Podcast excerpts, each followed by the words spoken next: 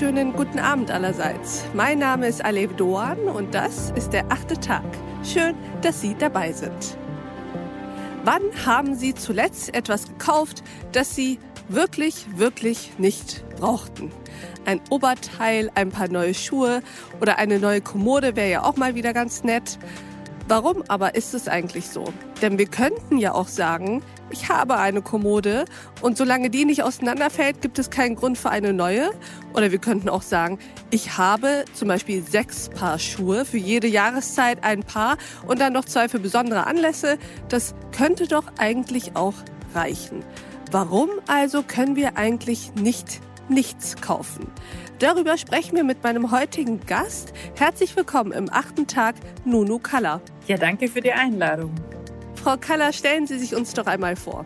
Ja, also hallo, mein Name ist Nunu Kalla. Ich bin aus Wien, aus Österreich, komme ganz ursprünglich aus dem Journalismus, habe dann elf Jahre lang im NGO-Bereich gearbeitet, vor allem bei Umweltorganisationen, habe damals mein erstes Buch Ich kauf nix geschrieben, ein Jahr ohne Kleiderkauf, habe mir da die ganze Textilproduktion und Fast-Fashion-Szene und so weiter angeschaut, habe dann auch sechs Jahre lang im Konsumbereich gearbeitet, also alle Themen bearbeitet, die in irgendeiner Form mit unserem Alltagskonsum zu tun haben. Aus Umweltsicht bei Greenpeace und mich hat die Frage immer stärker angetrieben, warum konsumieren wir eigentlich? Was wird uns da eingeredet? Was sind die Treiber, dass wir weiter konsumieren, obwohl wir es eigentlich schon besser wissen? Und wie kann es anders oder besser weitergehen? Wo sind die Lösungen? Frau Kaller, dann helfen Sie uns jetzt. Wir sind nämlich auch auf der Suche immer nach Lösungen und nach neuen Wegen und nach neuen Impulsen. Erzählen Sie uns, was hat es denn eigentlich mit dem Konsum und uns Menschen auf sich?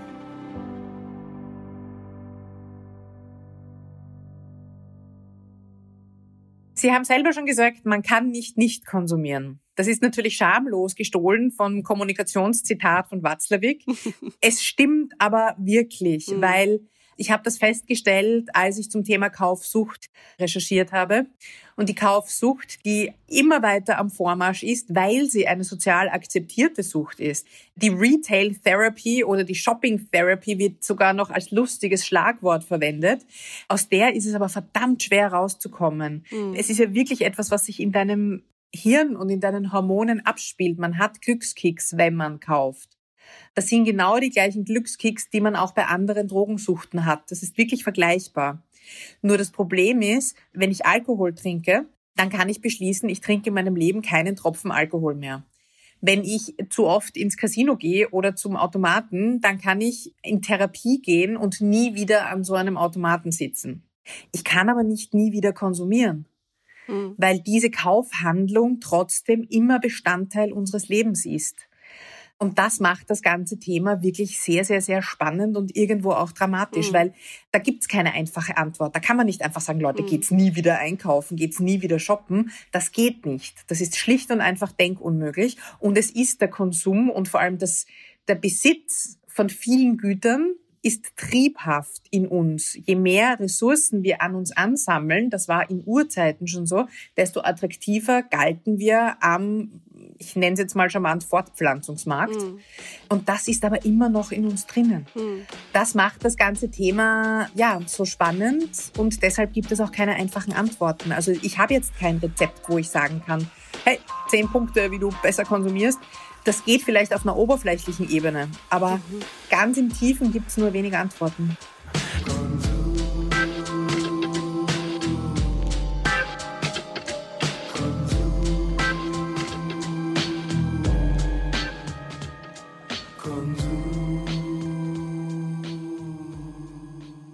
Also Frau Kaller, ich kann Sie beruhigen. Einfache Antworten wollen wir natürlich alle irgendwie, aber wir haben uns daran gewöhnt, dass es die nicht gibt. Und wenn Sie jetzt gesagt hätten, ich habe jetzt zwei, drei ganz einfache Antworten, dann hätte ich äh, schon ein bisschen gestutzt und überlegt, ob sie die richtige sind für den achten Tag. Denn wir wollen gar nicht richtige Antworten, keine einfachen. Wir wollen eher die schwierigen Fragen dialogisch und uns diesen Fragen erstmal überhaupt öffnen und gucken, was machen wir hier eigentlich. Wenn ich richtig informiert bin, Frau Kaller, fing das Nachdenken über Ihren eigenen Konsum mit einem Couchtisch an. Ja. Erzählen Sie uns mal von diesem Tisch. Der Couchtisch war der erste Aufhänger, mir mal zu überlegen, Moment mal, was mache ich da jetzt eigentlich? Weil ich habe eine Wohnung, die ist, wenn ich mich hier so umschaue, die ist eingerichtet hauptsächlich aus alten Stücken, die ich vom Flohmarkt habe, die ich von meinen Großeltern habe. Also da ist wenig bis nichts aus dem möbelschwedischen Haus zu sehen. Doch, bisschen was. Ich habe zwei Couchtische. Und dann war ich am Flohmarkt und habe so einen kleinen alten Nierentisch gesehen so 50er Jahre Resupalplatte. Boah, traumhaft. Mhm. Und das war wirklich so ein, hey, Moment einmal, wieso will ich den jetzt unbedingt kaufen? Ich habe überhaupt kein Bedürfnis. Mhm. Ich brauche keinen Couchtisch. Ich brauche ihn nicht. Und trotzdem bin ich mit leuchtenden Augen vor diesem Ding gestanden, weil ich so wunderschön gefunden habe. Mhm. Spoiler, ich habe ihn mir nicht gekauft, weil, haha, ich brauche keinen Couchtisch. Ich hätte nicht einmal gewusst, wo ich ihn hinstellen soll. Aber das war so eine Initialzündung, mir mal zu überlegen, so, warte mal, was mache ich denn da eigentlich? Ich meine, ich kann dir jetzt erzählen, dass dieser Second-Hand-Couch besser für die Umwelt ist als der vom Möbelschweden, wo mhm.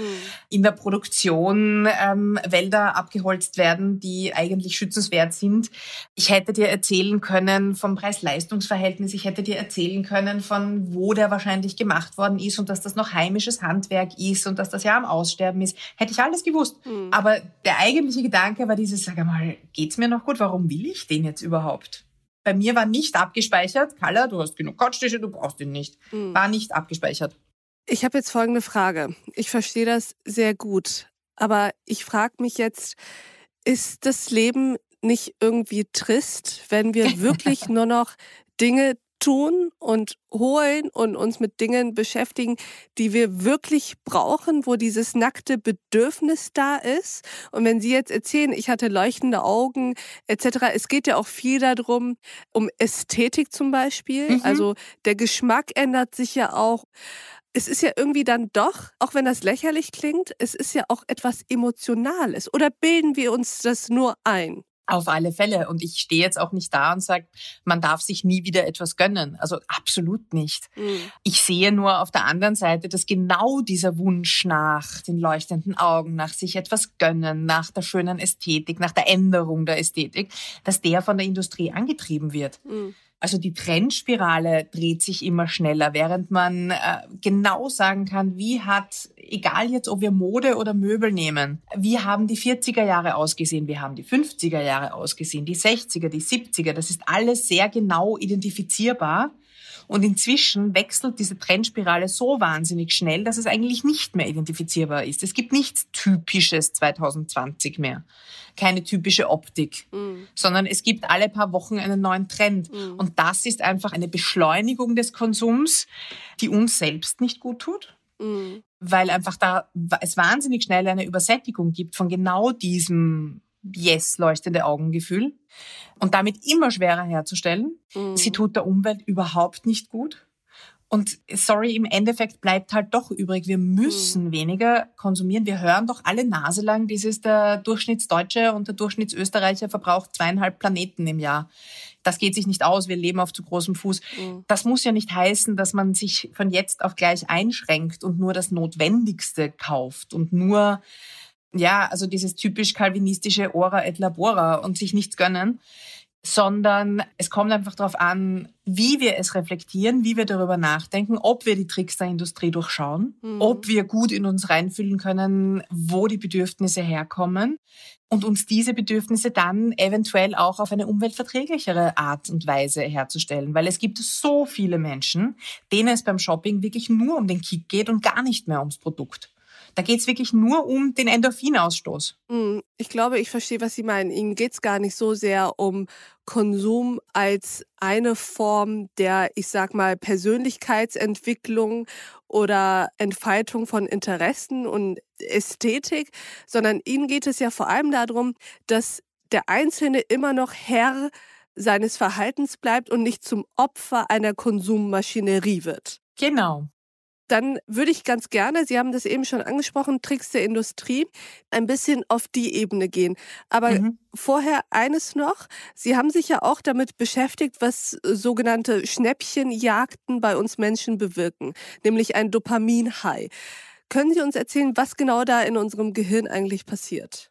Das ist relativ spannend. Wenn man äh, shoppen geht, hat man diesen Dopaminausstoß. Dopamin ist eine Art Glückshormon, die für gutes Gefühl zeugt. Mhm. Dopaminausstöße haben wir aber auch, wenn wir uns bewegen, wenn wir Sport betreiben, äh, wenn wir Sex haben, mhm. all diese Dinge. Und eben, es entsteht dieses High und es ist ganz klassisch, man kann das Gehirn auf eine Sucht umpolen. Mhm. Das heißt, dieses Gehirn wird süchtig nach diesen Dopamin-Highs. Mhm. Und je öfter man sich diesen Kick gibt, desto kürzer hält er an, desto früher muss ich nachschieben und muss ich nachkaufen in dem Fall. Mhm. Was ich sehr, sehr spannend finde, ähm, das hat mir ein Verhaltensbiologe erzählt, man hat diesen Kick nicht in dem Moment, wo man bezahlt. Im Gegenteil, der Moment des Zahlens ist eigentlich ein Moment des Schmerzes, weil es mhm. weh tut, das Geld herzugeben. Und daher wir auch so auf diese Schnäppchenjagd gehen und nach den günstigen Dingen suchen, weil je weniger wir ausgeben, desto weniger tut's uns weh. Das High entsteht schon vorher und zwar in dem Moment, wo wir im Geschäft uns umschauen, uns überlegen, wie könnte jetzt der Rock, den ich da jetzt in der Hand habe, zu meinen Sachen zu Hause passen und die Auswahl genießen und sich entscheiden, was man nimmt. Mhm. Da setzt das High schon ein und das finde ich sehr, sehr interessant.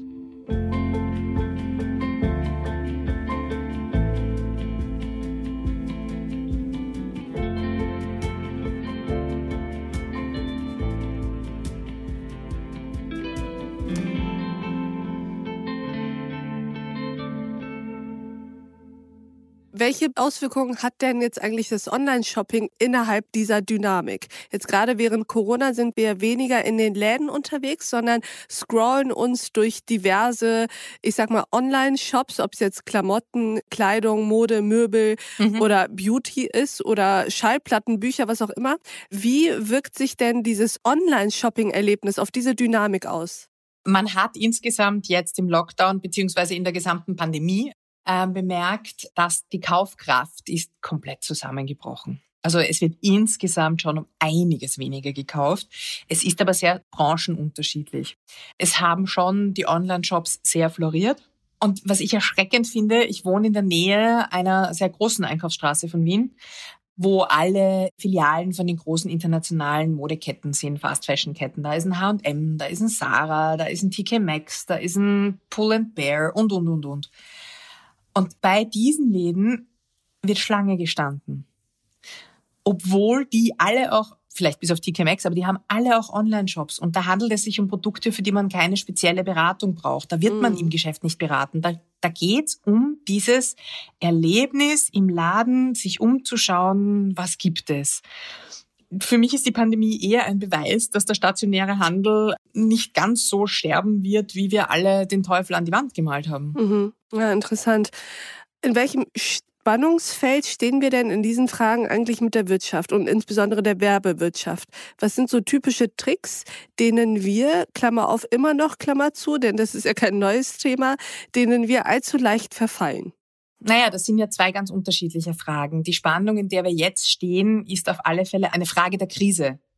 Wir befinden uns in einer Wirtschaftskrise. Wir haben hier, hier haben wir Rekordarbeitslosigkeit derzeit. Mhm. Und das wird noch richtig heftig werden. Und da sehe ich das ganz große Spannungsfeld darin, dass es eine Konzentration des Marktes gibt. Mhm. Das heißt, die Großen werden größer und die Kleinen sterben.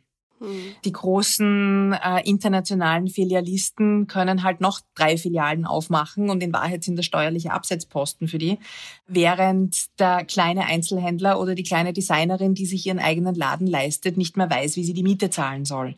Das ist eine sehr, sehr erschreckende Beobachtung. Mhm. Was war jetzt die zweite Frage nochmal? Die habe ich jetzt. Die zweite Frage war, was sind so typische Tricks der Werbewirtschaft, ah ja, der genau. Werbeindustrie, genau. denen wir immer noch so leicht verfallen? Ich würde uns nicht vorwerfen, dass wir diesen Trick so leicht verfallen, weil diese, diese Tricks sind so dermaßen subtil und gehen auf unser Unterbewusstsein, dass wir uns da bewusst nicht mal einen Vorwurf machen können. Mein liebstes Beispiel sind da die Supermärkte. Mhm. Man ist nirgendwo so dermaßen gläsern und erforscht wie im Supermarkt, selbst wenn man keine Mitgliedsclub-Kundenkarte hat, die dir nochmal die Daten absaugt.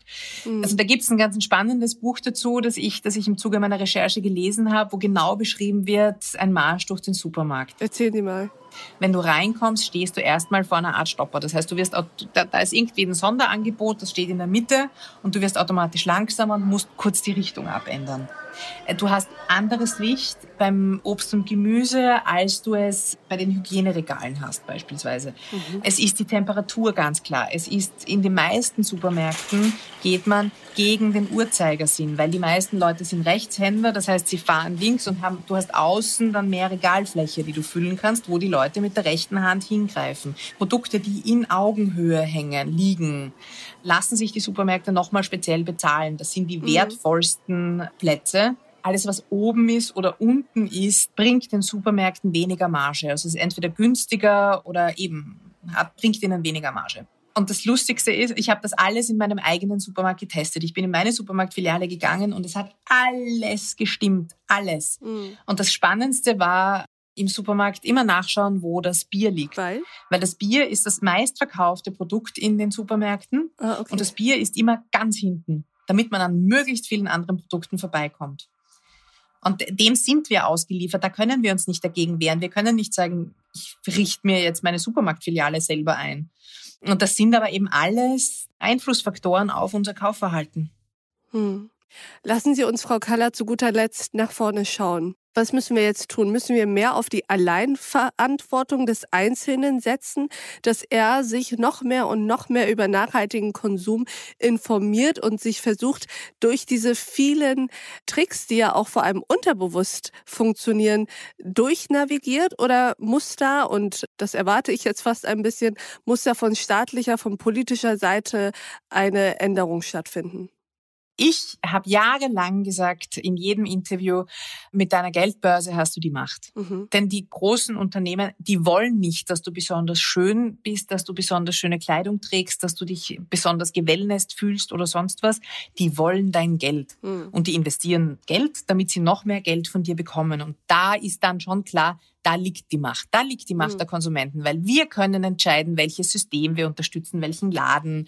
Aber Inzwischen bin ich an dem Punkt, wo ich sage, na Moment mal, diese Macht ist aber enden wollend. Und genau dieses mit deiner Geldbörse, also das ist mir das erste Mal ganz bewusst geworden, als ich von einem großen Konzern die Werbung gesehen habe, wo mir von diesem Konzern erklärt wurde, dass ich mit meiner Geldbörse die Macht habe. Da habe ich mir gedacht, Moment, was spielen wir jetzt? Mhm. Weil das ist eine Verantwortungsverschiebung der Mächtigen an die Einzelnen. Mhm. Und die will ich so nicht mehr mitspielen. Und da sehe ich einfach ein sehr, sehr großes neoliberales Problem, hm. dass dieses Du kannst es schaffen sich inzwischen auch im Konsum durchgesetzt hat und die Leute sich die Last des Klimawandels alleinig auf ihre Schultern heben und dann mit schlechtem Gewissen rumrennen, wenn sie neun Tage lang ganz brav mit dem Thermosbecher von zu Hause den Kaffee trinken und am zehnten Tag vergessen sie es, kaufen sich den To-Go-Becher und geißeln sich den ganzen Tag. Hm. Da rennt was falsch. Da wird den Einzelnen zu viel Verantwortung gegeben und ich finde, dass genau diese Einzelnen sich zusammenrotten sollen und mhm. in einer Form von Aktivismus die Mächtigen wieder daran erinnern sollten, dass Macht mit Verantwortung einhergeht. Ich bin wirklich dafür, dass, es, dass wir aufhören, uns nur als Konsumenten zu identifizieren, was ja sich total durchgesetzt hat. Mhm. Und wir draufkommen, wir haben auch noch eine andere Stimme und wir können mit unseren Aktionen etwas verändern, sei es im mhm. nachbarschaftlichen Kreis sich gegenseitig helfen oder sei es in Form von lauten Protest, aber wir sind mehr als nur konsumierende Menschen. Das heißt, ich verstehe das jetzt als einen Appell, sich selbst weniger als Konsumenten zu sehen und zu definieren, sondern mehr als mündigen Zivilbürger, der eben nicht nur konsumiert, genau.